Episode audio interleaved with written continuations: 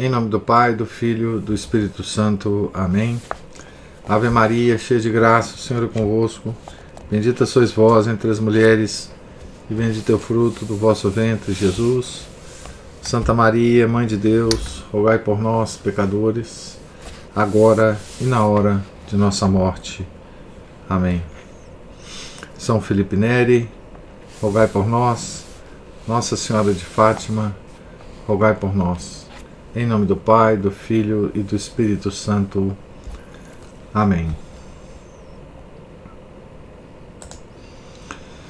Bom dia a todos. É, estamos aqui na página 111 do livro O Diálogo, escrito por Santa Catarina de Sena. Item 14.12 os pecadores sofrem. Expliquei antes que é a vontade que faz o homem sofrer. Item 14.9. Meus servidores não sofrem, porque se despojaram da vontade própria e se revestiram da minha.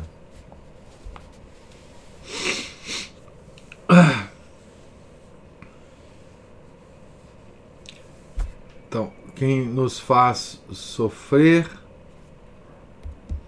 é a nossa vontade, rebelada contra a vontade de Deus. Né? Meus servidores não sofrem, porque se despojaram da vontade própria e se revestiram da minha.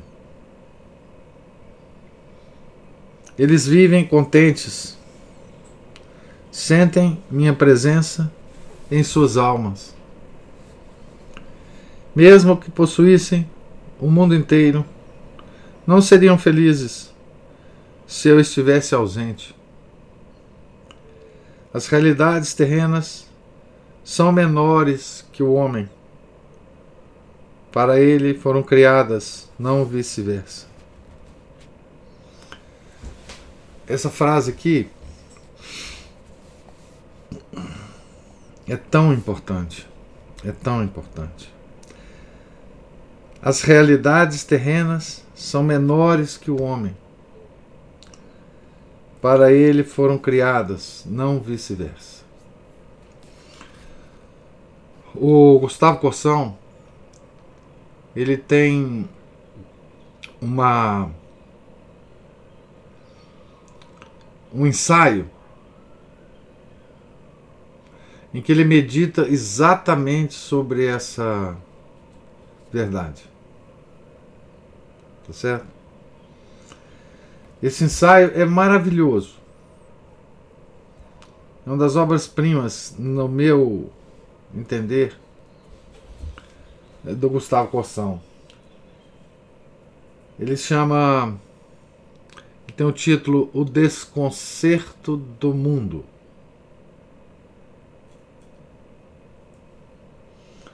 E ele está num, num, livro publica, publicado de mesmo título. Esse livro tem três ensaios. O primeiro deles é o, o que dá título ao, ao livro. Os três ensaios são extraordinários, mas esse é realmente impressionante. É? Então, o tema do ensaio é esse. As realidades terrenas são menores que o homem. Para ele, foram criadas e não vice-versa. Então, a, a ideia do Corsão é que a gente vê ou sente que, que o mundo está desconcertado justamente porque nós somos maiores que o mundo, maiores que as, uh, maiores que as realidades do mundo. Então, se vocês tiverem aí o, o livro, leiam esse ensaio.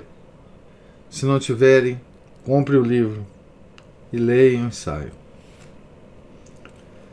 Por tal motivo, os bens materiais não satisfazem Somente eu sou capaz de saciar o homem. Também aquela frase no início das confissões, né? O coração do homem só encontra consolo em Deus, né? Aquela frase do Santo Agostinho, né?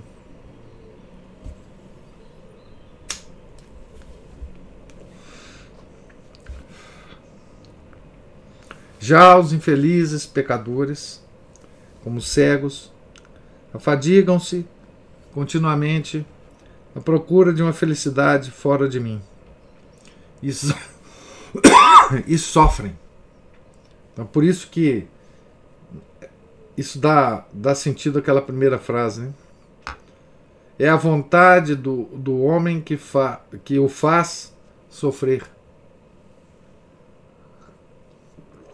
É a vontade desordenada, a vontade que se rebela contra Deus. Queres saber como sofrem?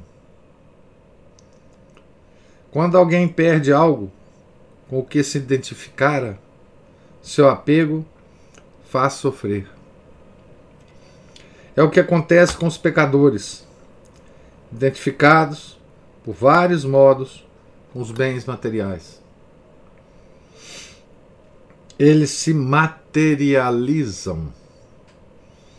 Uns identificam-se com a riqueza, outros com a posição social, outros com os filhos. Uns se afastam de mim por apego a uma pessoa, outros transformam o próprio corpo em animal imundo e impuro. Todos eles assim se nutrem de bens terrenos. Gostariam que tais realidades fossem duradouras, mas não o são. Passam como vento aqui tem uma nota dizendo assim: os bens deste mundo, possuídos fora da presença divina, que lhes dá valor, esvaziam-se inteiramente no pensamento de Catarina.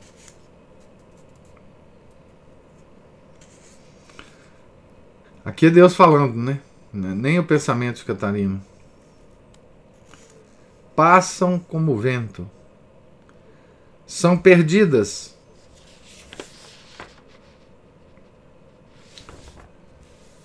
Essas realidades, né? São perdidas por ocasião de mortes ou de outros acontecimentos por mim dispostos.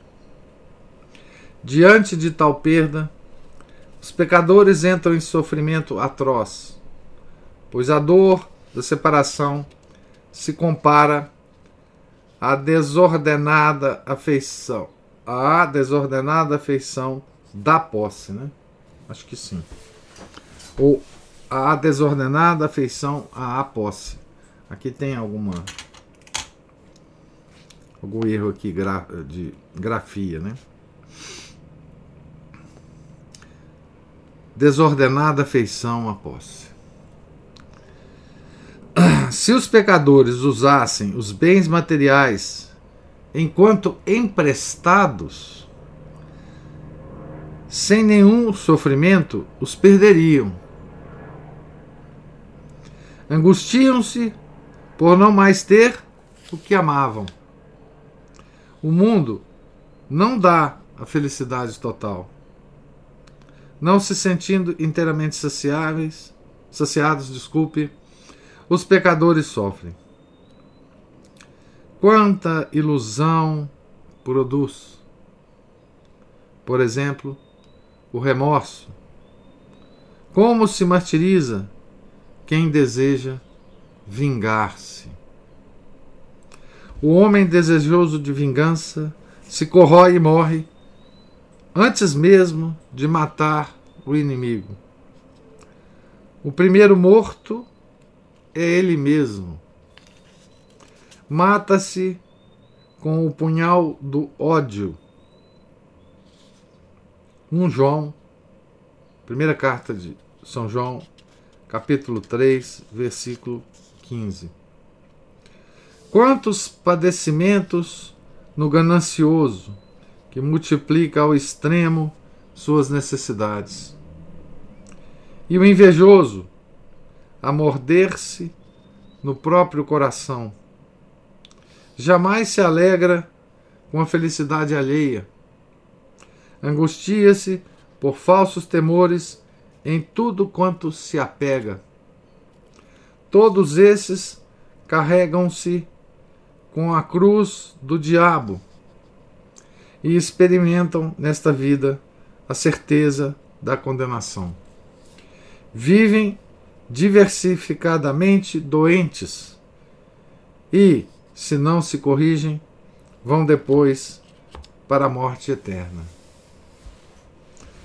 São homens feridos pelos espinhos das contradições, a torturarem-se interna e externamente. E por cima, sem merecimento algum.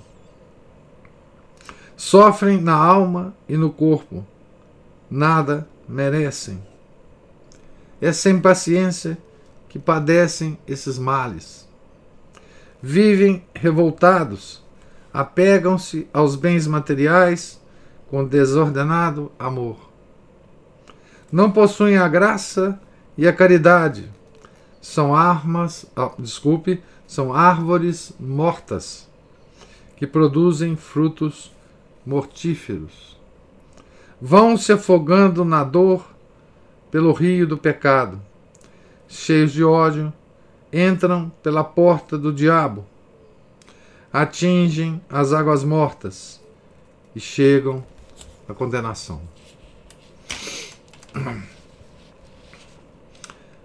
Então, é, Aqui Deus nos lembra, não é? Do sofrimento, tanto do pecador, tanto do ímpio como do justo, né? E aqui eu volto a lembrar, né?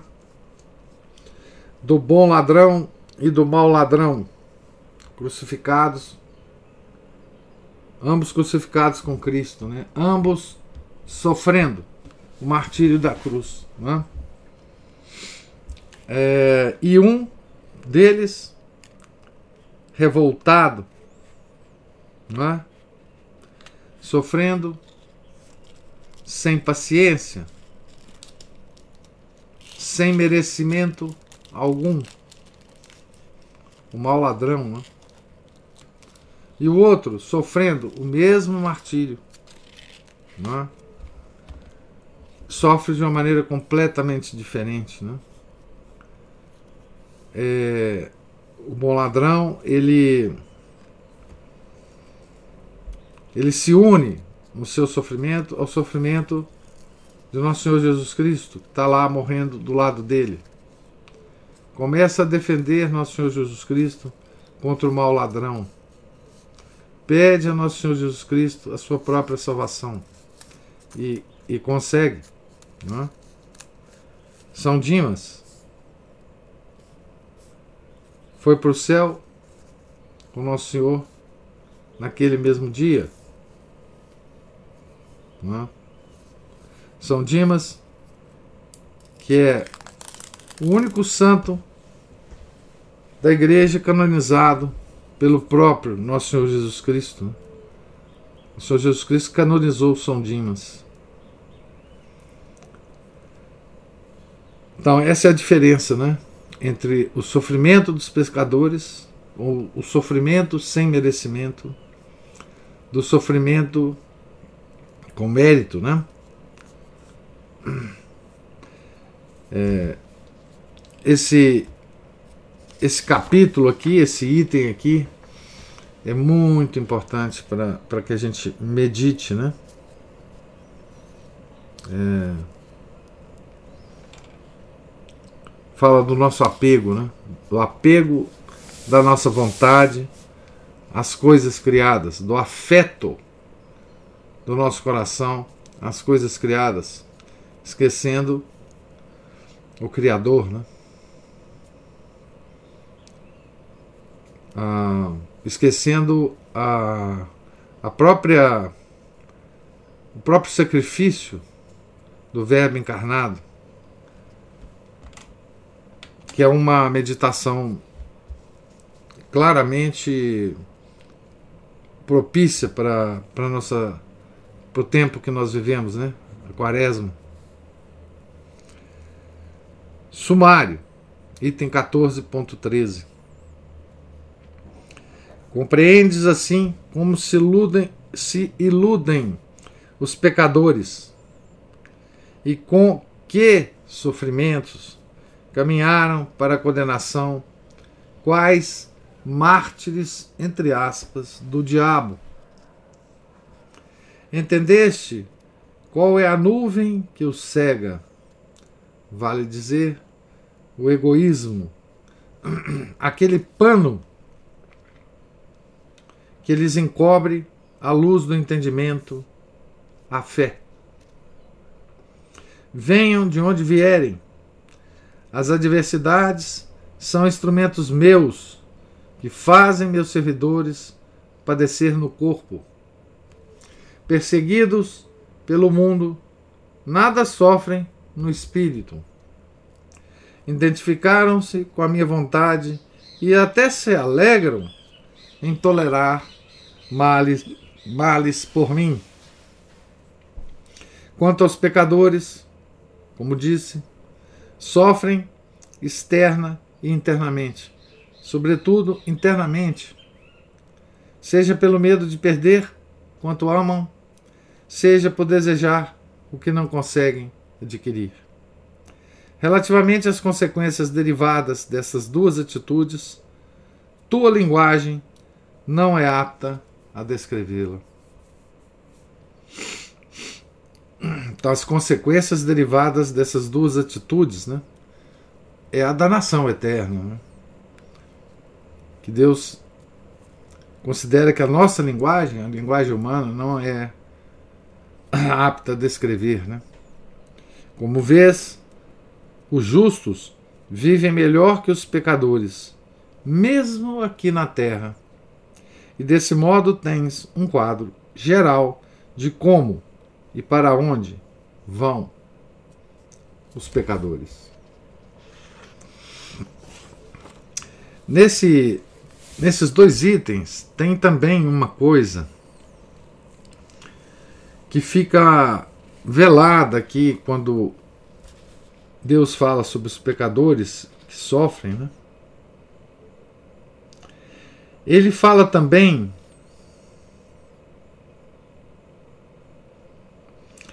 da alegria católica, é?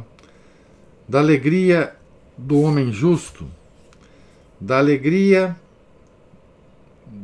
do homem que, destruindo a sua vontade, despojando de sua vontade, se reveste da vontade de Deus. Então, ele fala assim: esses, né, que se revestiram da vontade de Deus, mesmo que possuíssem o mundo inteiro, não seriam felizes se eu estivesse ausente. Ou seja, os servidores de Deus, aqueles que se despojaram da sua própria vontade, aqueles que transferiram seus afetos das coisas criadas para o Criador, têm uma alegria permanente, independente das condições físicas. Ah, sob as quais eles vivem. Né? Eles já não dependem mais dessa, dessas condições para serem felizes eles atingiram aquele estado de consciência perfeito de que eles são maiores que o mundo. Não é? Como ele fala aqui, né?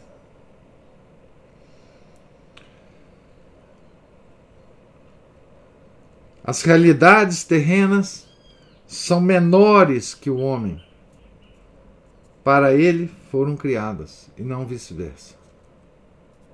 Né? A forma de acessar a esse estado, né? De, de considerarmos maiores, de nos considerarmos maiores que as coisas deste mundo, é justamente abrindo mão da, da nossa vontade para aderir à vontade de Deus. Né? Isso é a máxima realidade. Né? Isso é a visão da. A, a, o acesso à máxima realidade da criação. Ontologicamente, metafisicamente. Né? É o caminho da espiritualidade católica, né? Da ascética, da mística católica, né?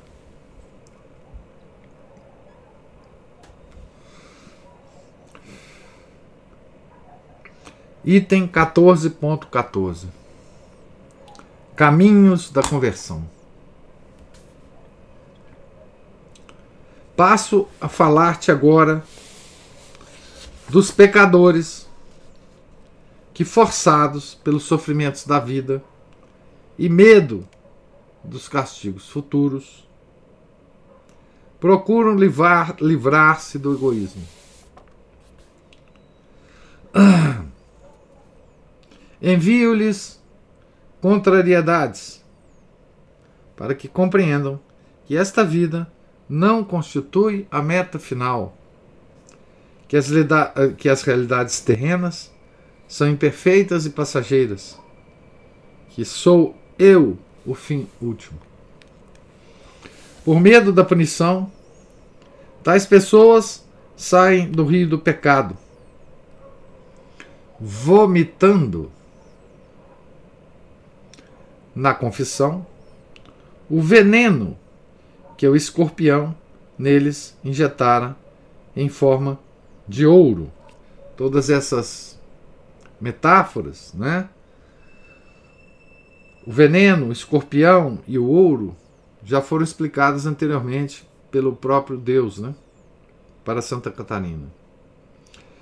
O caso do ouro e do veneno faz parte de uma de uma visão, né? Que ela teve, inspirada por Deus, de um escorpião com cabeça de ouro e com a cauda venenosa, né? Esses pecadores, né, forçados pelas contrariedades e pelo medo dos castigos, né, haviam sido iludidos.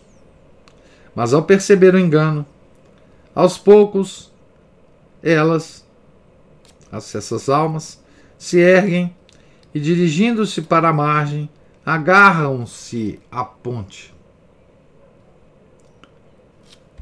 Mas o temor serviu, medo de castigos, sozinhos não é suficiente para fazer o pecador progredir. Limpar sua casa e afastar-se dos pecados mortais. É preciso encher a alma de virtudes sob o alicerce da caridade. Por si mesmo, o temor servil não dá a vida, a vida da graça. Né? O pecador há de colocá-lo no primeiro degrau da ponte. Os dois pés do amor que conduzem até Cristo.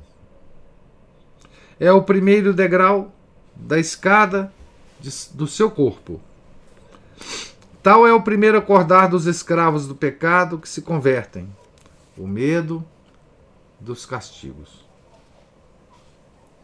Muitas vezes, os próprios sofrimentos causados pela vida pecaminosa produzem tédio e repulsa. Quando o temor servil é acompanhado pela iluminação da fé, os pecadores passam do mal para o bem. Infelizmente, muitos deles se põem a viver em tal tibieza que com facilidade retrocedem, após ter atingido as margens do rio do pecado. Ventos contrários obrigam-nos a retornar às ondas no caudal tenebroso do pecado. Então, esse é o, o pecador que começa a sua conversão por meio do temor servil, temor do castigo. Existe um outro tipo de temor, né?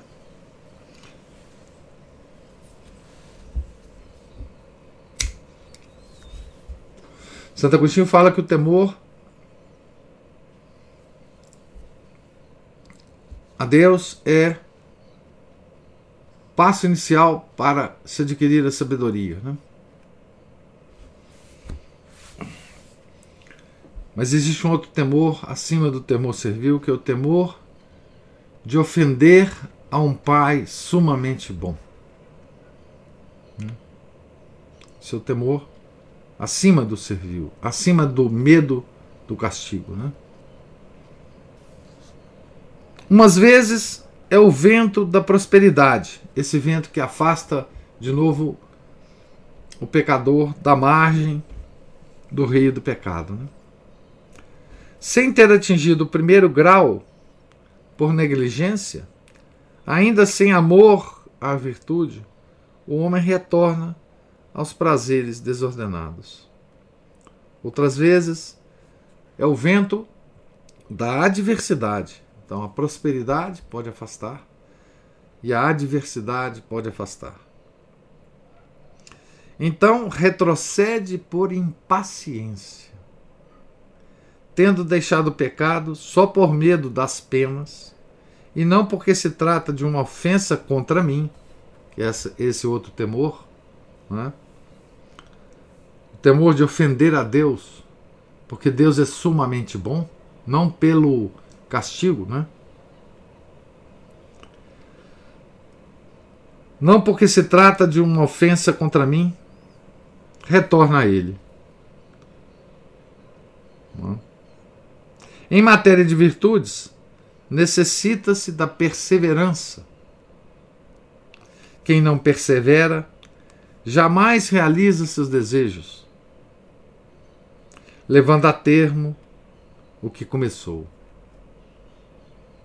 Sem perseverança, nada se faz. A força de vontade no cumprimento de um ideal supõe essa virtude. Perseverança. Virtude cardeal. Disse antes que os pecadores retornam ao pecado pressionados por diversos fatores. Dentro de si mesmos, por causa da sensualidade, que combate contra o espírito, as paixões né? desordenadas. Né? A partir das criaturas, então, dentro de si, por causa da sensualidade a partir das criaturas, enquanto se apegam a elas com desordenada atenção ou se impacientam diante das ofensas dos outros. Enfim, por tentações do demônio, em combates variados e numerosos. São três fontes, né?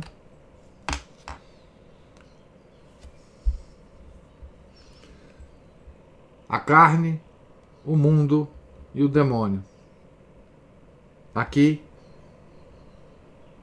descritas essas três, é, esses três inimigos do homem, né? descritos de forma é, com outras palavras, né?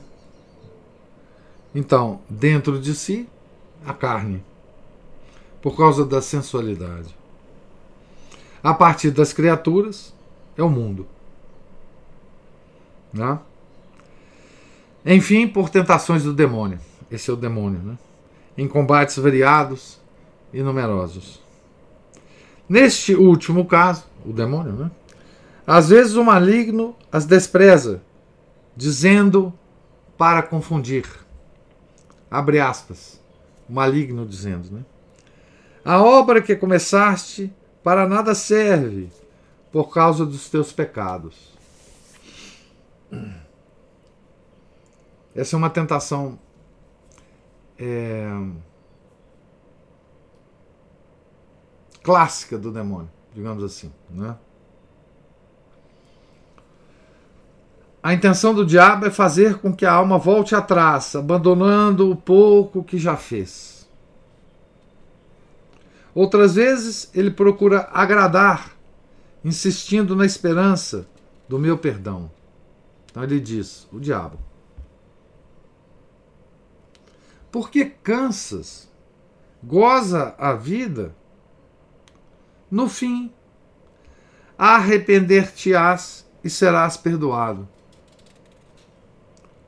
Com isso, ele quer. Então, fecha aspas aqui para o demônio. Né? Com isso, ele quer que o homem perca o medo inicial do castigo.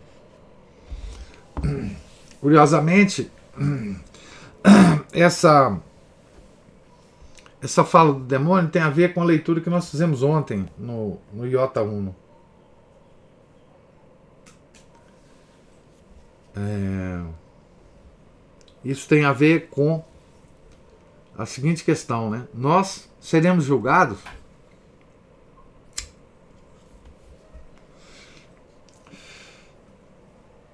pela nossa situação no momento da nossa morte. Não é? E não por toda a nossa vida. Quer dizer, toda a nossa vida ela é ela não significa nada.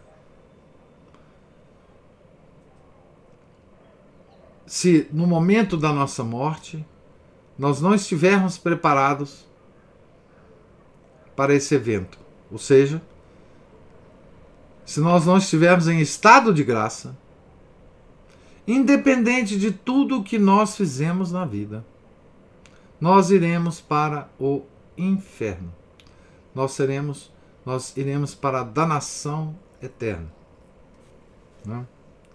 Então, quando o demônio nos diz nos inspira esse pensamento, né? Por que cansas? Por que, que você está vivendo assim, é, tão preocupado, né? Goza a vida. Carpe diem. Essa é a voz do demônio, né? Goza a vida.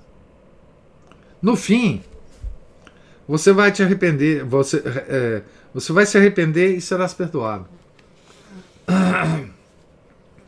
A falácia disso aqui, dessa fala do demônio, é que a gente não sabe quando será o nosso fim. Como assim? No fim, arrepender-te-ás e serás perdoado?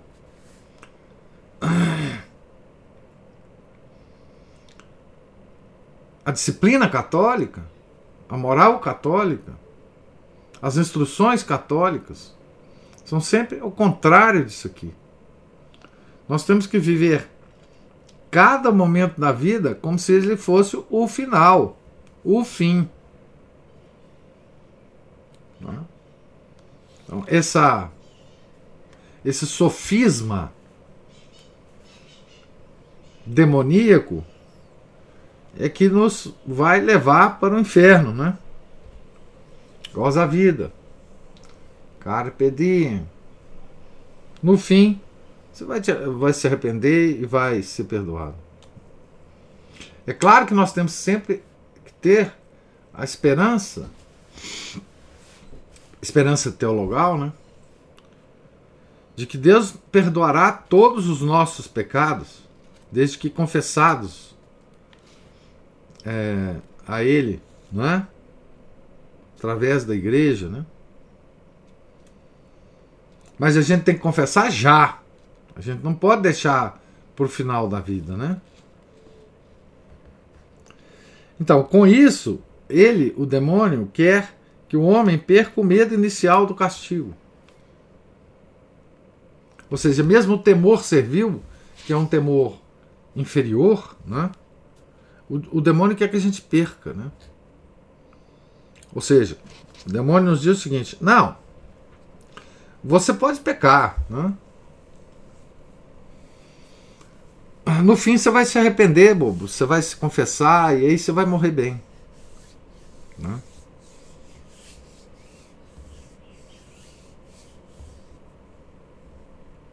É aquela conversa fiada do Lutero, né? da Sola Fide, né? Você pode pecar à vontade, se você tiver fé, né? você será salvo. Devido a esses e muitos outros motivos, os convertidos desanimam, não são constantes, não perseveram. Qualquer pessoa que já tenha tentado uma disciplina, por exemplo, uma disciplina de oração, minimamente, mínima, disciplina mínima de oração, não precisa ser aquelas coisas rigorosas, né? Sabe que a tentação de você desistir é muito grande, né? E existem essas duas tentações mesmo que o demônio nos inspira, né? A primeira é que, poxa, essa disciplina ela é insuficiente, porque eu sou um pecador. Deus não vai considerar essas coisas não. Essa disciplina está muito rigorosa.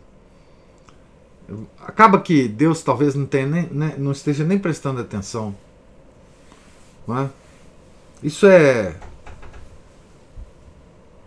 Isso é uma loucura da minha parte, ficar, enfim, é, fazendo essas coisas. Né?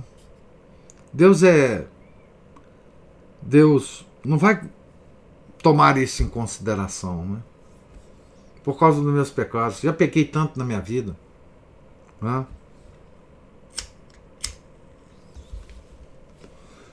E a outra é isso, né? Pô, eu estou aqui fazendo esse esforço todo. Eu vou gozar um pouco a vida. E depois, lá na frente, a gente vê, né? Não perseveram. Retrocedem antes de arrancar as raízes do egoísmo. Por presunção, erroneamente, firmam-se na esperança de serem perdoados, continuam a ofender-me.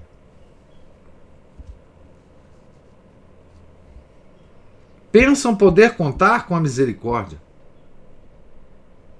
Jamais ofereci ou ofereço a minha misericórdia para quem para que me ofendam.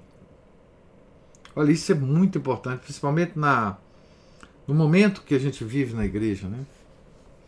Do Deus da misericórdia, né? Do domingo da misericórdia, da santa da misericórdia, né? Existe tudo isso hoje em dia, né? Criados pela por essa crise que nós vivemos, né? Pelo pelo Concílio Vaticano II, em última análise, né? pelos modernistas, né? Jamais ofereci ou ofereço minha misericórdia para que me ofendam. A finalidade do meu perdão é que, pela misericórdia, os pecadores se defendam do demônio e da confusão de espírito. Confusão de espírito. Então a misericórdia de Deus nos vem auxiliar contra o demônio e a confusão de espírito, que é a coisa mais difundida hoje. Não digo no mundo, mas entre nós católicos. Não digo nós católicos, em geral, digo nós católicos tradicionalistas, vamos usar esse termo, que é, enfim, eu não gosto dele. Nós somos católicos apostólicos, romanos, né? Mas vamos lá, vamos dividir. Nós, católicos tradicionalistas, né? existe uma confusão entre nós confusão de espírito. Não estamos vendo as coisas claramente.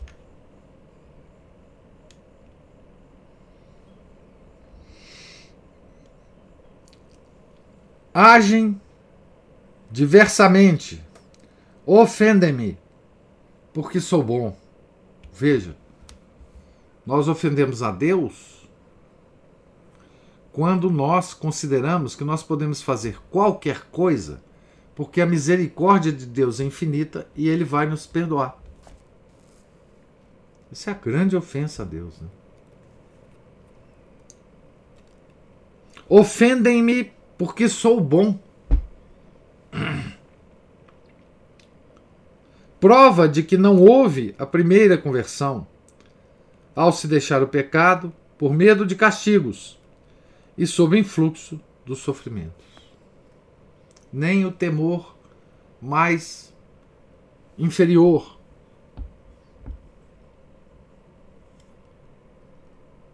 nós conservamos, né? Faltando a conversão, o pecador não chega ao amor das virtudes, não persevera. A mudança de vida é indispensável. Quem não progride, volta atrás.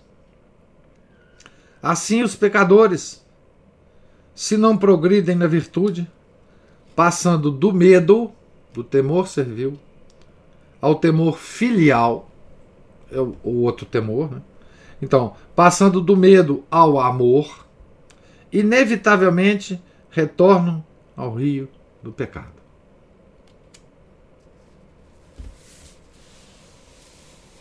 Então,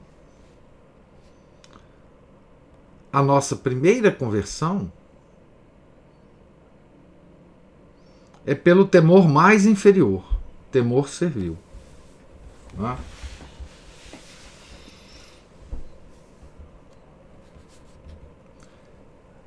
Todos aqueles, hoje em dia, católicos, que não acreditam no inferno, não passou nem pelo temor servil. Veja a importância da questão do inferno, da existência do inferno, da crença na existência do inferno, da meditação sobre os condenados. Esse é o primeiro passo. Sem ele não há passo algum. Então, aqueles que afirmam, com vários padres, com vários teólogos, com vários cardeais, que o inferno não existe, não tem a menor. Para eles não tem a menor possibilidade de conversão. Quem afirma que o inferno não existe, ou considera isso no seu interior, não está convertido, não é católico. Nem no primeiro passo da conversão. Não conseguiu nem ir para a margem do rio do pecado. Travou aí, Camila? Aqui para mim tá normal. Ai, travou para mim, eu perdi aquela parte que o senhor estava falando que não tem a menor e aí parou. Então, para quem afirma que não existe o, o inferno, que, que, que Deus é, é misericordioso, ele não poderia ter criado o inferno, né? Para esses, não existe a menor possibilidade de salvação porque eles não conseguem ascender ao, ao primeiro temor, ao, ao temor mais inferior, que é o temor servil. Nós tememos a Deus porque Ele pode nos castigar, castigar com o inferno. Esse é o primeiro temor. Isso nos dá, nos dá o estímulo da, do primeiro impulso de conversão. Não é o melhor, não é o mais perfeito temor, né? O mais perfeito temor é o temor filial, é o temor de ofender um pai sumamente bom. Não é? Então, ele a expressão que Deus usa, que Santa Catarina Sena usa aqui, é, é prova de que não houve a primeira conversão ao se deixar o pecado por medo de castigos e sob o influxo dos sofrimentos. Falta a conversão. O pecador não chega ao amor das virtudes, não persevera. Então a gente não passa do temor que é o temor é, servil, ao amor, que é o temor filial. Não é? Então, veja a situação hoje de parte da igreja, né? de parte da igreja que se esqueceu da existência do inferno, se esqueceu ou se convenceu propriamente da inexistência do inferno. Não é? Eu já ouvi de padres isso, né? que o inferno não existe, que é impossível que um Deus misericordioso tenha criado o inferno. Essas pessoas, elas se fixam num atributo de Deus esquece outro atributo. Quando você faz assim, toda vez que o homem exagera um atributo divino. Em relação aos outros, se cai em heresia. Isso, essa regra não tem exceção. Tá certo? Essa regra não tem exceção. Então, hoje a igreja se fixa num atributo de Deus e o super valoriza em relação aos outros, que é o atributo da misericórdia. E olha que coisa tremenda que Deus fala. Jamais ofereci ou ofereço minha misericórdia para que me ofendam.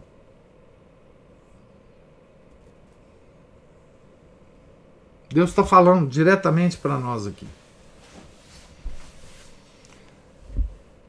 Não ousemos ofender a Deus crendo que a sua misericórdia, ou melhor, que a sua justiça vai fechar os olhos a essas ofendas, a essas ofensas. Né? Ele ainda fala em outra, em outra parte aqui que eu não sei onde que está, me perdi aqui. Ah, ofendem-me porque sou bom. O que é que está querendo dizer é isso.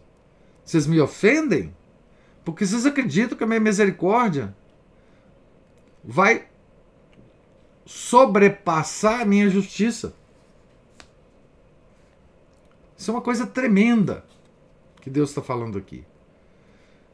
E isso é muito mais atual do que talvez fosse no século de Santa Catarina de Sena, no século XIV talvez seja muito mais atual. Tá certo?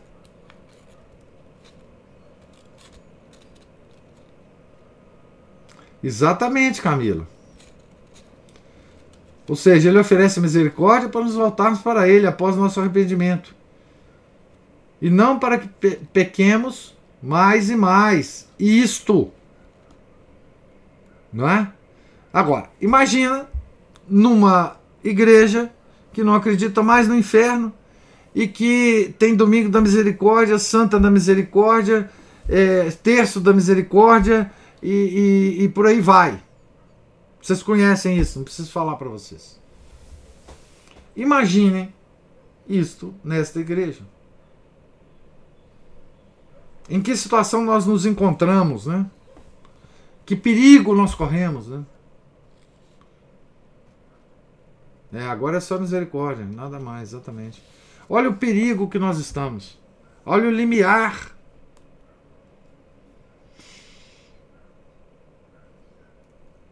Do abismo. Olha o limiar do inferno que nós nos encontramos, né? Quantas almas se perderão?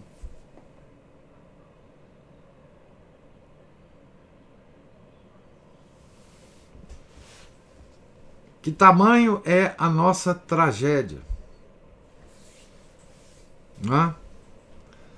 E ainda a gente surpreende que Deus nos, nos esteja enviando tantas calamidades, tantas, tantos sofrimentos em nível, em escala mundial. Né? Não, não podemos nos surpreender com isso. Né? Ofendem-me porque sou bom. Ofendem-me porque sou bom. Esse que Deus está nos falando, né?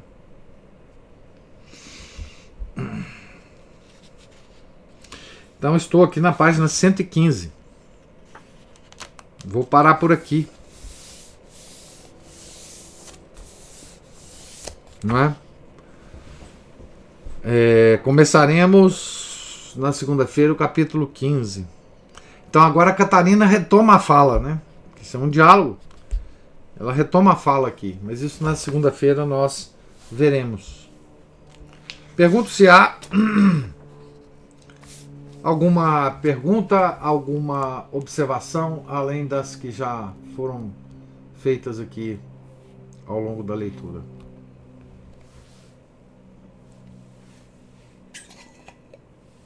Não sei se de alguma maneira eu vou estar repetindo o que o senhor falou, mas assim, é, essa falácia do demônio, né, dizer que no final a gente vai se arrepender.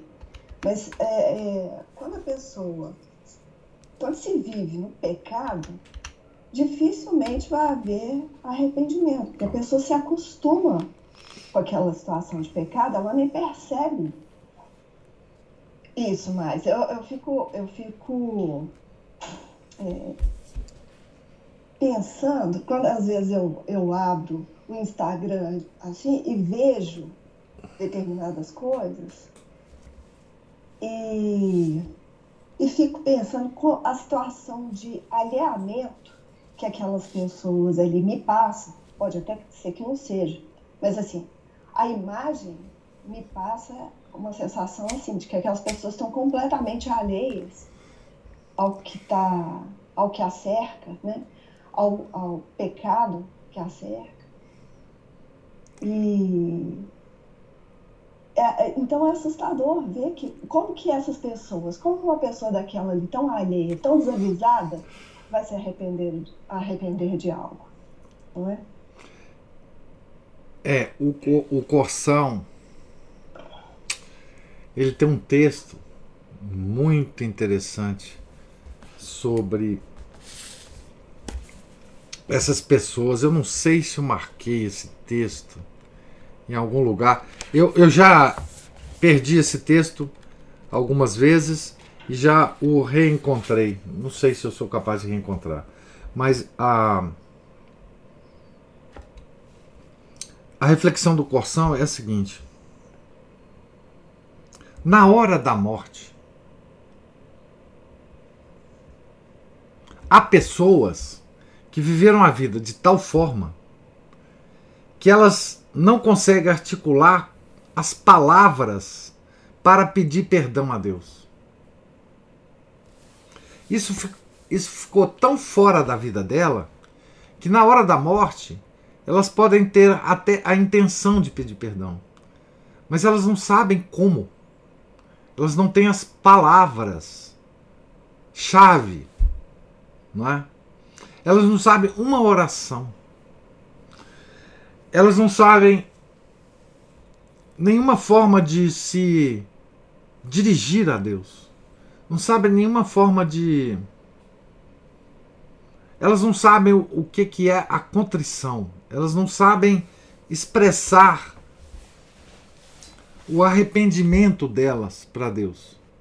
Exatamente isso que você está falando. Nós tendemos a viver uma vida tão afastado de Deus que na hora da morte, mesmo que a gente queira, nós não saberemos pedir perdão a Deus. Nós não temos as palavras. Nós não sabemos uma ejaculatória. Nós não sabemos Ave Maria, nós não sabemos o Pai Nosso, nós não sabemos nada. Não é? Nós não temos forma. Os isso acontece bem com todos aqueles não convertidos, né? que optaram por não conhecer a nossa religião, a religião talvez dos pais delas, a religião dos ancestrais delas, certamente. Né? É, e eu sempre lembro, quando eu vejo esse texto do Corção, eu sempre lembro da, da história da, de uma freira que foi convertida do judaísmo, cuja mãe era judia e não, por mais que ela falasse com a mãe sobre a religião cristã, a mãe não se convertia. Um dia a mãe morreu. E ela, no convento, sabendo da morte da mãe, foi reclamar com nosso Senhor Jesus Cristo, porque a mãe morreu judia e ia para o inferno, e, e que ele, ela tinha dedicado a vida inteira de penitências, eh, fazendo pela mãe, para a conversão da mãe, e que Nosso Senhor não, não quis convertê-la, e foi lá no, na capela reclamar de Nosso Senhor, etc, etc. E Nosso Senhor responde a ela dizendo assim: Você tem muito pouca fé. A sua mãe, antes de morrer, no último instante da vida, expressou o seguinte desejo dela: Eu quero morrer na religião da minha filha. Essa velhinha.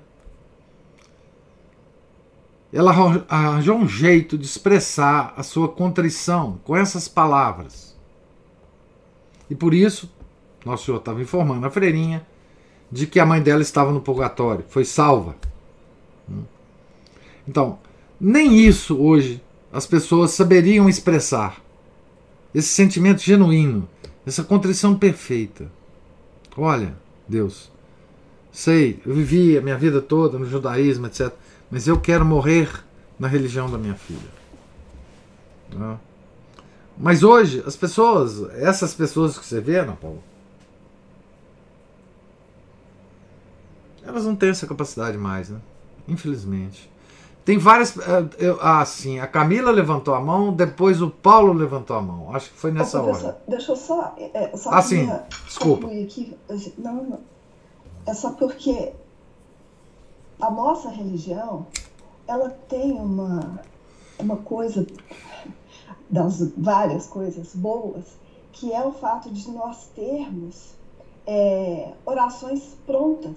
Isso. Então, assim, mesmo quando. Não, tem muita desculpa. Porque mesmo quando a gente não está bem, o que a gente fica esperando, a gente quer esperar tá muito bem para poder rezar. Ah. A gente quer esperar é, não tá sentindo nenhuma dor, não tá sentindo sono. É. É, para fazer uma coisa perfeita, para poder rezar. E, mas mesmo quando a gente não está bem, a gente tem como, como fazer algo, porque a gente tem essas orações prontas. O senhor mesmo citou aí Santa Teresa d'Ávila, que quando não estava com vontade de rezar, ela contava os, os tijolinhos da capela. Isso. Né? Então, assim, é, assim, mesmo quando a gente é, a gente vai nessa luta com a gente mesmo, com, com o corpo Então, se, o simples fato de a gente parar um pouco e eu, eu li em alguma, alguma santa também que falou que o que ela fazia é ficar olhando para o crucifixo. Isso. Ela ficava. É, só de, de, quando ela não, tinha, não conseguia rezar, que não vinham palavras, ela, ela ficava olhando o crucifixo, contemplando. Isso. Né, o crucifixo. É isso mesmo. A, a, a secura espiritual, né? Que é o caso desses dois casos que você lembrou aí, né? Que é Santa Teresa e dessa outra santa. É, mesmo na secura espiritual, aliás, dizem os santos, né? Que esses atos que a gente faz de fé, é, de caridade, na secura espiritual são muito mais meritórios, muito mais meritórios do que as orações que a gente faz com fervor, é, com consolações né, de Deus. Então, é, é aquilo que eu já falei, né? A, a disciplina católica ela parece dura para a nossa natureza. Não é? ela parece dura. É, porque veja que coisa mais natural do mundo. Né? Hoje eu não estou com vontade de rezar, portanto eu não vou rezar. Isso é uma coisa muito natural do ser humano. É isso é proporcional à nossa natureza humana. Não estou com vontade de fazer, não vou fazer. Certo? Mas a disciplina católica exatamente nos ensina a domar a nossa natureza humana. Porque nós somos maior do que ela. Nós somos maior do que as coisas criadas. Então nós temos que comandar, a nossa vontade tem que comandar essa natureza rebelde a pelo menos é, parar um pouco naquele horário de oração e fazer alguma coisa. Às vezes, dizem os santos, que a gente realmente não consegue rezar. Então faz alguma coisa, né? Como essa coisa que você falou. Contempla o crucifixo, conta os tijolinhos da capela, mas fica lá, né? Dentro da capela, né? É, enfim, né?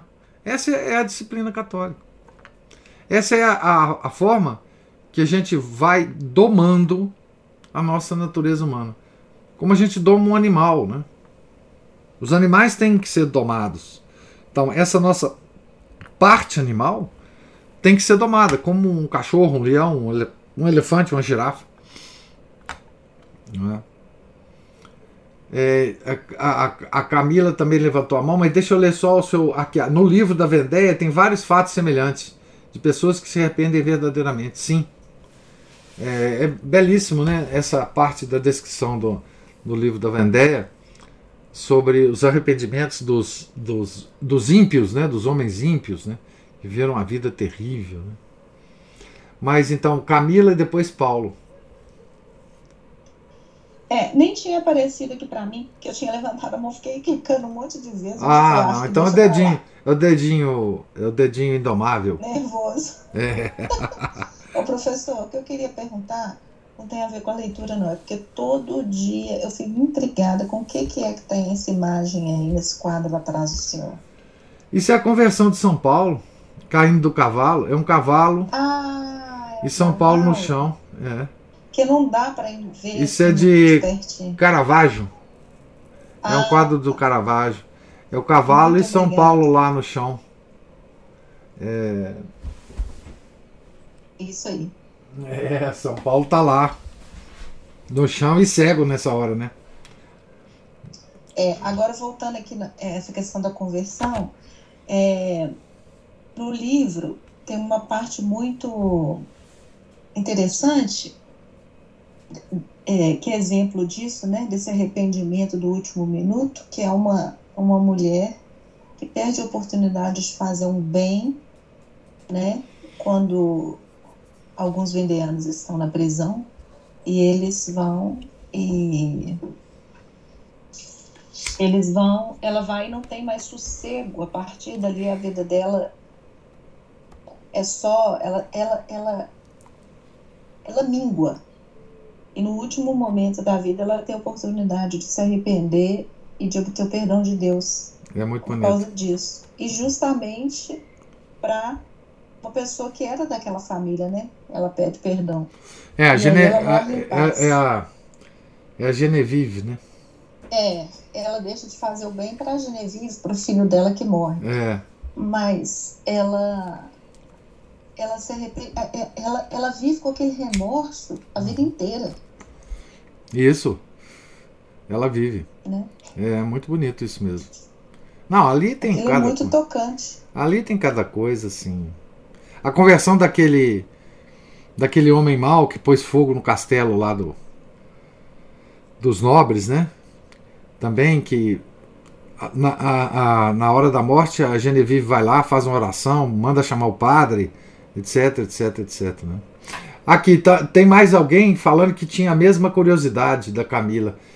Não está identificado aqui porque está identificado como guest. Eu não sei quem é que está. Que tá. Ah, Raíssa! Muito bem. Pois é, ela tinha a mesma curiosidade sua sobre o quadro, o quadro aqui de Caravaggio. Paulo também levantou a mão. Bom dia, pessoal. Bom dia, Paulo. Contar, eh, eh, eu estava, a Camila falou e, e a leitura é muito clara, né? Você contar com o último minuto para salvação é um all-in no poker, né? Você não sabe a mão do outro, não sabe a hora que vem e aí você está contando com, com só a sua mão, né? Não está contando com as obras que tem no, no, no entorno. Mas o que eu ia falar vai muito na linha da, da Ana Paula, é, que eu percebo, isso é uma coisa que me dói muito, pessoas muito próximas, e eu sinto que essas pessoas, não é por maldade que eles não entendem é, a questão da religião, da, das necessidades. Eles simplesmente, é, na minha visão, eles são os mornos que falam na Bíblia que o cara acha que é isso aí, vai viver a vida dele, vai ver uma série, vai trabalhar, volta e tá certo. Eu não tô fazendo mal a ninguém, tô- eu tô. Não tem jeito de eu ser condenado. E Isso. essa é a grande maioria que acha que tá certo, é isso mesmo. É, eu tava conversando É com os isso meus mesmo. Paulo definiu bem. É. eu, eu, tava, eu tava conversando com os meus meninos, porque eu tô numa fase de, de catequese brutal. aqui. Int- intensa. É, e, e a minha sogra falou, não, não tem inferno não. Não tem inferno não, não existe inferno. Isso aí é coisa que inventaram. Então, então, é isso. É. Mas isso é da igreja, né? Ela, ela ouve isso na igreja, né? Então, é, essas pessoas para mim elas estão anestesiadas. E assim, o que nós entendemos, o que a Ana Paula sente, eu sinto e todo mundo que está aqui, não é o que a, maioria das pessoas está tá vivendo. Para eles, o que nós estamos fazendo é um fanatismo, a gente é louco. A É, gente é sim. completamente maluco. Sim.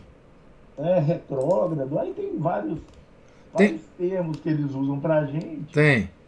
Medievais.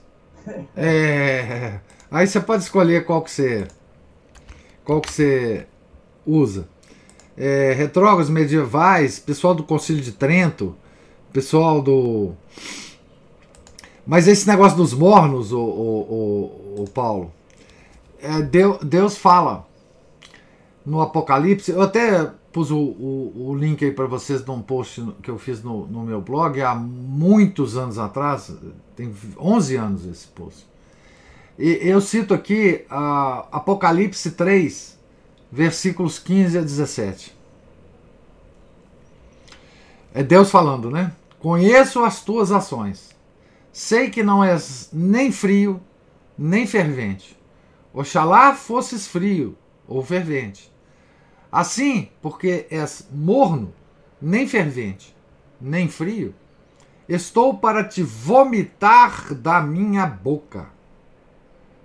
Visto que dizes ser rico, cheio de bens, que de nada precisas, e não sabes que és um infeliz, um miserável, pobre, cego e nu, aconselho-te a comprares de mim ouro acrisolado no fogo, para te enriqueceres, e vestes brancas para te cobrires, a fim de não se ver a vergonha de tua nudez, e colírio para ungires os teus olhos para enxergares. Então, essa é uma é uma é uma um alerta que Deus faz a, a igreja, a sete, lá tem a, o alerta a sete igrejas, né? Essa é a igreja de Laodiceia, Laodiceia. Então, é, então, é exatamente dentro do que você falou, né? O é, Deus vai vomitar de sua boca os mornos. Vomitar. Esse é o termo tremendo que é usado no Apocalipse, né? Lembra, Apocalipse, né? Significa revelação, né? Tá certo? Então, esse livro da revelação tá lá que Deus vai vomitar os mornos. Essas pessoas, né? Que você tá dizendo assim: "Não, eu sempre fui bom, nunca fiz mal a ninguém, vivi a vida honesta, nunca roubei ninguém". É, essa é a capa. A capa e a gente lê um texto, duas pessoas com estado de espírito distinto, elas têm interpretação totalmente distintas. Né? Então, uma coisa pode te tocar muito pelo seu momento espiritual, aquilo que você reconheceu, e para outra pessoa aquilo assim, nossa, que besteira, isso aqui não é nada, isso é ah. coisa chata. Não, né? é, imagina a leitura desse livro para quem, para pessoas desse tipo, mornas.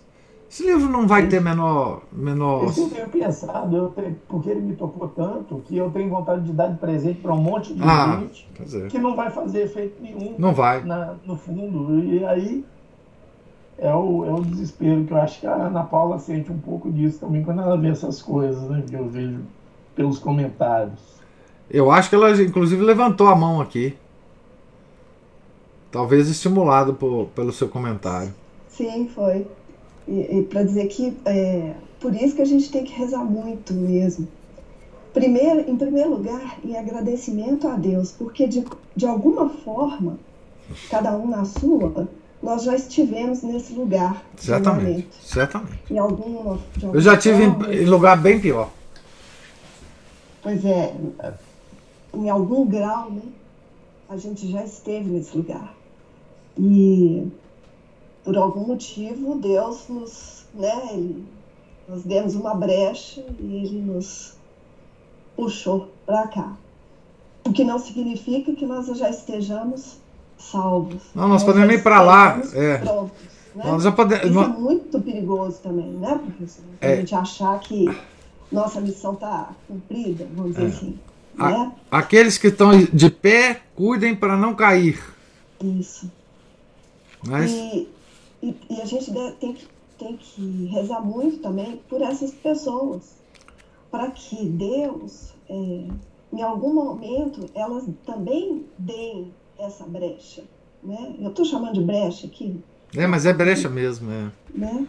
Uma oportunidade. E, porque o que a gente, pensando lá naquela primeira parte da leitura de hoje, é, às vezes a gente vê como que as pessoas elas, elas são tão apegadas ao, ao à parte material da vida delas que elas se identificam quase com aquilo. Então assim, ela passa a ser ah, ele é o dono da Mercedes, é a outra lá, ah, é a professora universitária com pós-doutorado. Isso o, sabe, é, o, é a dona daquele corpo marombado, é a blogueira, não sei das quantas. Então, assim, a, a pessoa se identifica com isso, né?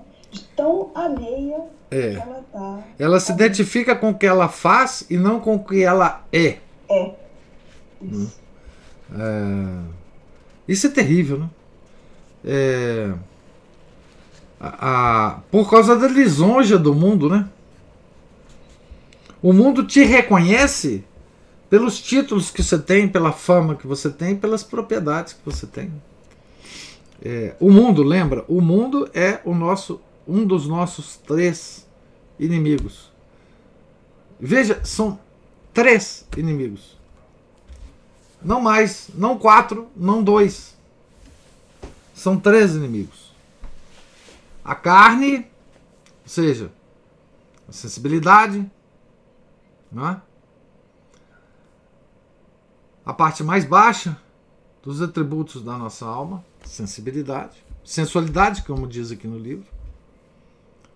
O mundo, é isso aí que você falou: títulos, fama, posições sociais, uh, propriedades. E o demônio, né, que usa o mundo e a carne para desempenhar o seu papel, para fazer o seu trabalho, né? Né? Então, assim, esses três inimigos estão conosco o tempo inteiro. Né? É, e nós temos que, enfim, usar a metodologia católica para lutar contra isso. A Igreja Católica, ela tem toda todas as armas para nós lutarmos contra esses três inimigos. A única que tem e a única que detém, digamos assim, essa tecnologia, para usar termos modernos, né? Nós temos a tecnologia para travar essa guerra, né? Nós temos os mísseis, os aviões, nós temos os tanques, é, nós estamos completamente equipados dentro da Igreja Católica para travar essa guerra, certo? Essa é a maior guerra que existe. E outra, essa é a guerra permanente. Fonte de todas as guerras físicas que já existiram. Né? Então, essa é a guerra que nós temos que travar. Né? Por isso que. Por isso que, frente a essa guerra, frente à, enormidade dessa guerra, é? Todas as guerras parecem ah, desprezíveis. Porque se essa guerra não for travada, nenhuma das outras será serão ah, nenhuma delas será será resolvida, né? Só de, Paulo diz, só dependemos da vontade, que é a única coisa que somente nós dominamos 100%. Isto, nem Deus domina a nossa vontade. Por isso, por isso que o maior oferecimento que nós podemos fazer a Deus é da nossa vontade. Porque é a única coisa em nós que Deus não controla por escolha própria. Deus escolheu isso. Nos dar isto que ele não controla, justamente para que a gente possa oferecer a ele isto. É? Para que a gente se despoje da nossa vontade e aí a vontade dele consegue agir em nós, é? que é o objetivo de toda a nossa vida.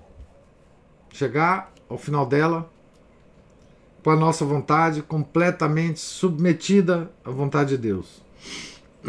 Podemos usar um termo próprio para o nosso tempo da quaresma. Nós devemos mortificar a nossa vontade né? no altar de Deus. Entregar para Ele, ofertar isto a Ele. Não é? Nada mais faz sentido porque Deus não precisa de nada. Né? Deus não precisa de nada. Nem da nossa vontade, obviamente, mas esse oferecimento é que vai tocar o coração de Deus. Vai mover a misericórdia de Deus. Né? Quando a gente entregar, entregar para Ele a nossa vontade. O que significa uma porção de coisa. Mas a, a expressão é essa, né? A expressão é essa, sem dúvida nenhuma. Camila está digitando aí. Ah, ela estava falando do, do, do post que eu, que eu que eu coloquei aí para vocês e falando que dos comentários, né? Eu nem lembro mais dos comentários, viu, Camila? Eu vou até depois da dessa desse nosso encontro eu vou reler os comentários. Eu também adoro. Eu também, sai cada coisa boa. É, não adoro também os comentários. Eu eu e, e como eu fiz há muito tempo. O engraçado é que é cheio de protestante, né? É. Para ler o, o blog do senhor. Ah, é, não, tem é. protestante lá que é mais católico que protestante. Não, tem, tinha muito, tinha muito, né? O blog hoje não vale mais nada, não. o blog acabou. Mas na época, é, na época era, era, era, era divertido, assim. Eu me divertia muito em responder e ver a reação do pessoal, né? Em, mas enfim, é muito interessante mesmo os comentários. Uma vez eu tive a ideia, claro que eu não levei para frente, né? De, de escrever um livro só sobre os comentários do meu blog, sabe?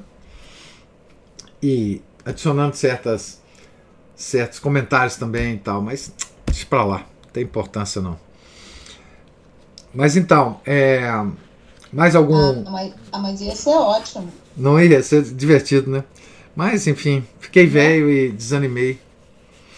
Fiquei velho e desanimei. O Paulo levantou a mão aí. É, só para. É, eu não sei se as pessoas viram aqueles vídeos do YouTube que a Cristina postou. É, da, da, daquela associação. Eu fiquei com um monte de dúvidas, não é para hoje, mas eu, eu gostaria de conversar com o senhor uma hora pra, ou numa que vem. Que, sábado a gente. Que, que, que, que, eu não eu não estou identificando esses vídeos, não, que Cristina. Sobre a questão do papado, da Rússia. Ah! Uma série de dúvidas. Foi a Juliana. Foi a Juliana, Juliana, me desculpa. Ah, do Carlos, do Carlos Bezerra? Do Carlos Bezerra, e eu vi uns vídeos do Frei Tiago também. É, eu... Frei Tiago é doidão.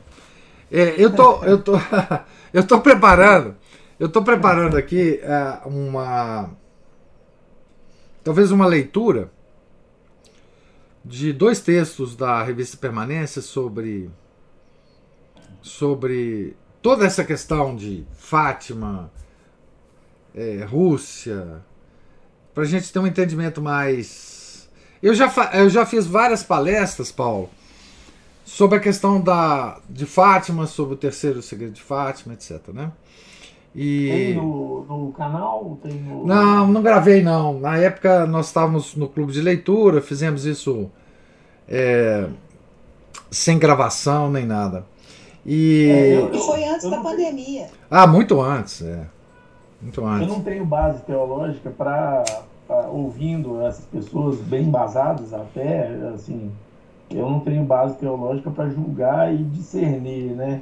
Hum. Então, como eu já fiz muita besteira por mim mesmo, fui por caminhos errados, eu, eu, eu prefiro me agarrar àquilo que eu, que eu tenho mais certeza do, do que simplesmente ouvir, mas me gerou uma série de dúvidas. Certamente, certamente. Ô Paulo, pensa bem. Eu adoro, eu adoro romances policiais, tá?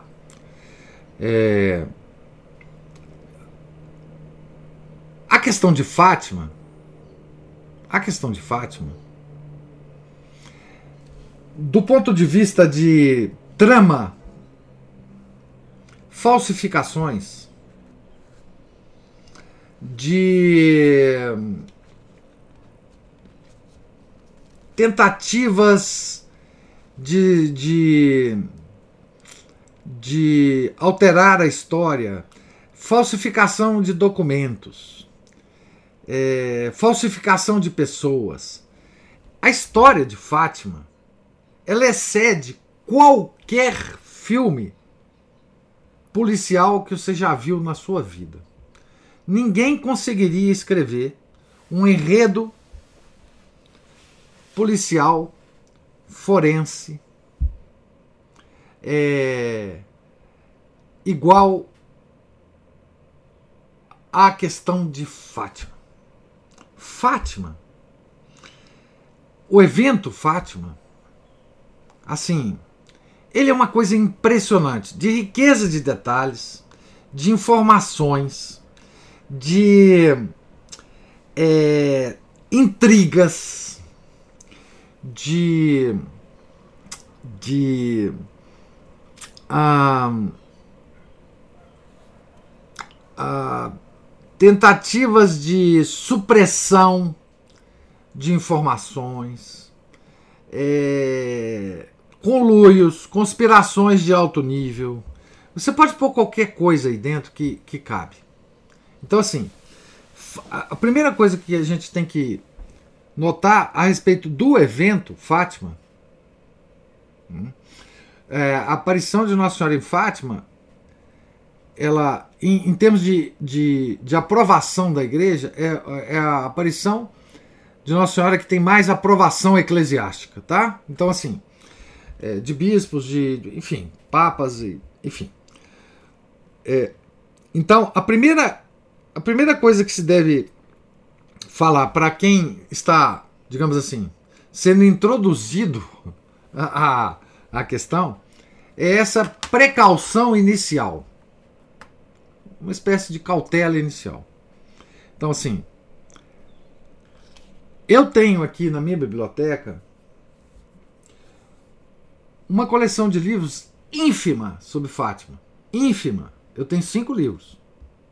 Mas é ínfima. Se você é, assim, tem centenas e centenas e centenas de livros sobre Fátima. É?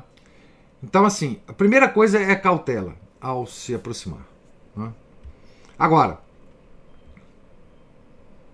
acima disso tudo, acima disso tudo, além, transcende isso tudo, está o Imaculado Coração de Maria, e o Sacratíssimo Coração de Nosso Senhor Jesus Cristo.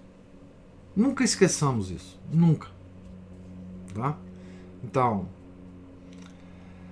é, todos esses eventos, a consagração que vai ocorrer hoje, a, as consagrações que já ocorreram, as opiniões das pessoas sobre essas consagrações, tudo isso é uma confusão infernal. Agora, a, a gente tem que pensar o seguinte: acima disso tudo está, em primeiro lugar, fonte primária, né? As revelações dos três pastorzinhos em Fátima, 1917, e depois as revelações posteriores à irmã Lúcia, que vai que vai que Nossa Senhora vai detalhando aquilo que aconteceu em 1917. Tem revelação em 1926, em 1929. Tem as cartas que ela escreveu aos papas, etc. São documentos primários. Né? Acima disso tudo está o Imaculado Coração de Maria e o Sacratíssimo Coração de Nosso Senhor Jesus Cristo, unidos para ajudar a humanidade. Né? E o resto vai se desenrolar. Um dia, talvez a gente possa. Talvez esse, esse texto é, que talvez a gente leia e comente em algum das nossas das nossas é, encontros é, eventualmente semanais a gente pode entrar em mais detalhes independente disso Paulo a gente pode ir conversando né eu posso é, o que eu o que eu sugiro é, para todo mundo é que não se deixem envolver pela confusão de opiniões que está acontecendo no, no YouTube, né? Principalmente por causa desse evento que vai ocorrer hoje às duas e meia da tarde, né, no horário brasileiro, né, da consagração do, do, do Papa Francisco. Né. É, claro, as informações estão aí, o texto da consagração está aí, é, as, as, as várias opiniões estão aí na mesa, etc. Mas procure, se vocês estão interessados nisso, nisso, nisto, procure ler os livros, procure ler livros, livros, né? É, é, dos, dos grandes é, especialistas em Fátima. Veja, Fátima é tão complicado que existem especialistas em Fátima.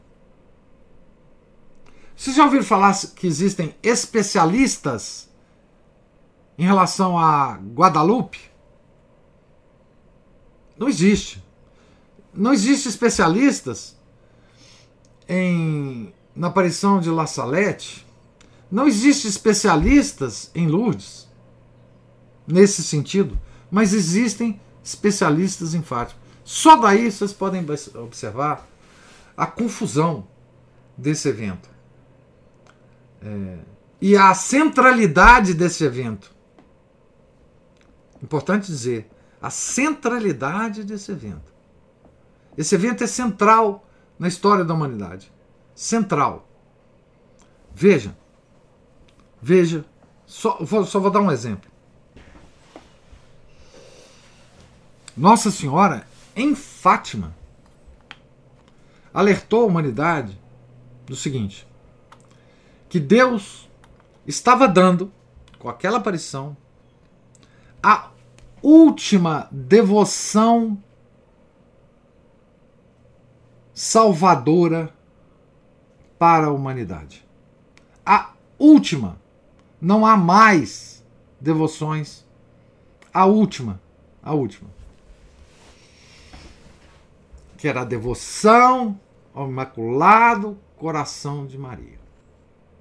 Então, vocês percebem a gravidade disso. Quer dizer, Deus, ao longo desses é, dois mil anos de cristianismo, ele foi dando à humanidade devoções para ajudar a humanidade. A última grande que ele deu antes de Fátima foi através de Santa Margarida Maria Lacoque. E, que, e veja que neste momento que ele deu essa devoção, ele estava tentando salvar a monarquia francesa. Não conseguiu.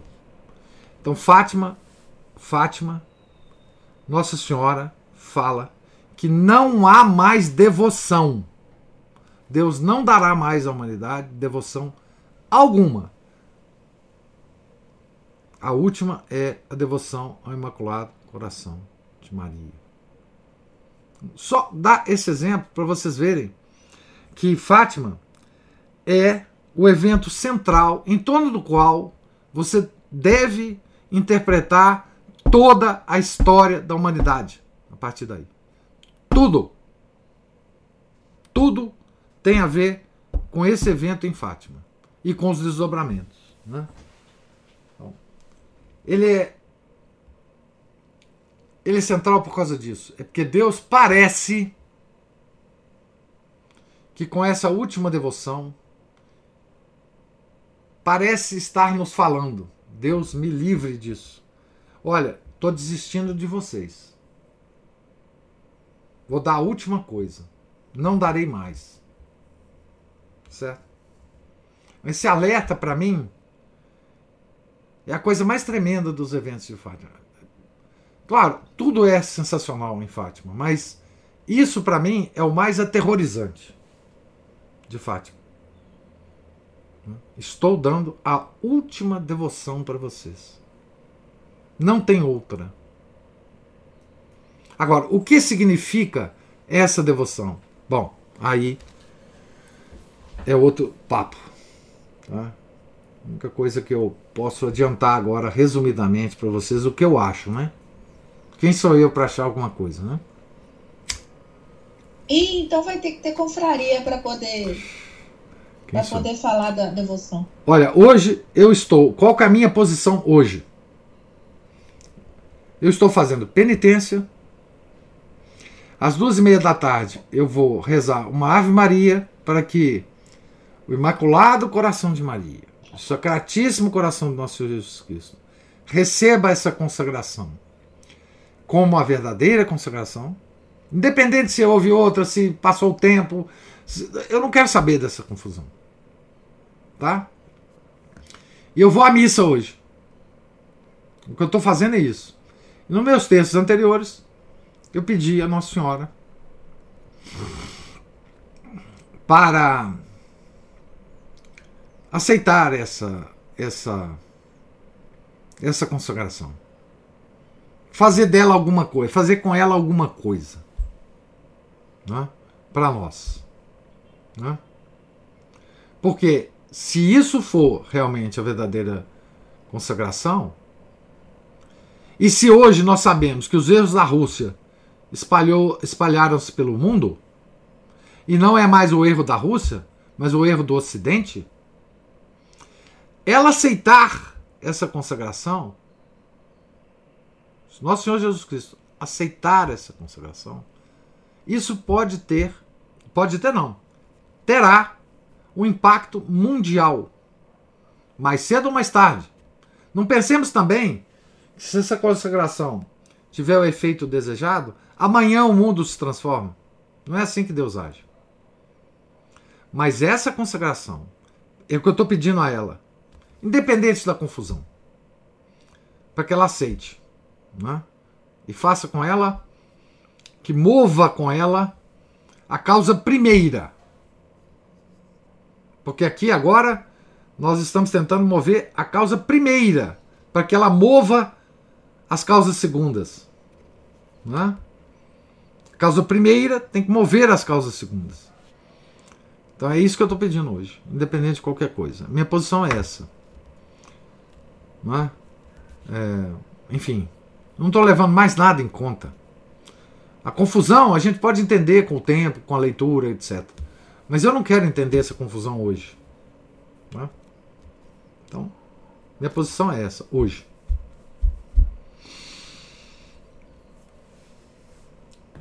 Mais alguma observação? Mais alguma.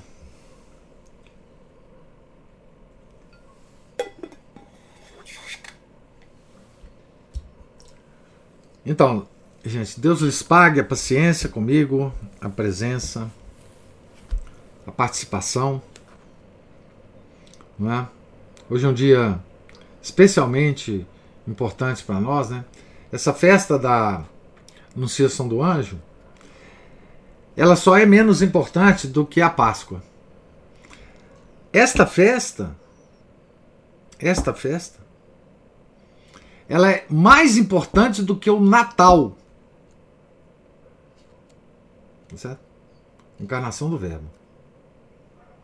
Na, na, na gradação das festas da igreja, a Páscoa vem primeiro, a Paixão, né, o, o tríduo pascal, né, aquela. É, depois a encarnação, depois o Natal. Né, tá certo? Então, hoje, a festa é da encarnação do Verbo, do Fiat, de Nossa Senhora. Né? Então, da centralidade da obra de Nossa Senhora na, na nossa redenção. Né? Por isso ela é chamada co-redentora. Né?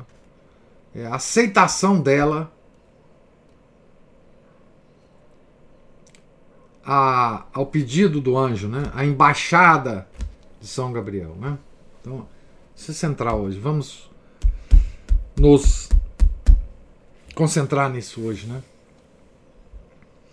Tenham todos um, um santo dia, um santo final de semana e voltaremos na segunda, a página 116. Tá certo? Do livro. Em nome do Pai, do Filho e do Espírito Santo. Amém. Ave Maria, cheia de graça, o Senhor é convosco. Bendita sois vós entre as mulheres, e bendito é o fruto do vosso ventre, Jesus. Santa Maria, Mãe de Deus, rogai por nós, pecadores, agora e na hora de nossa morte. Amém. Santa Catarina de Sena, rogai por nós. São Felipe Neri, rogai por nós. Nossa Senhora de Fátima, rogai por nós. Em nome do Pai, do Filho e do Espírito Santo. Amém.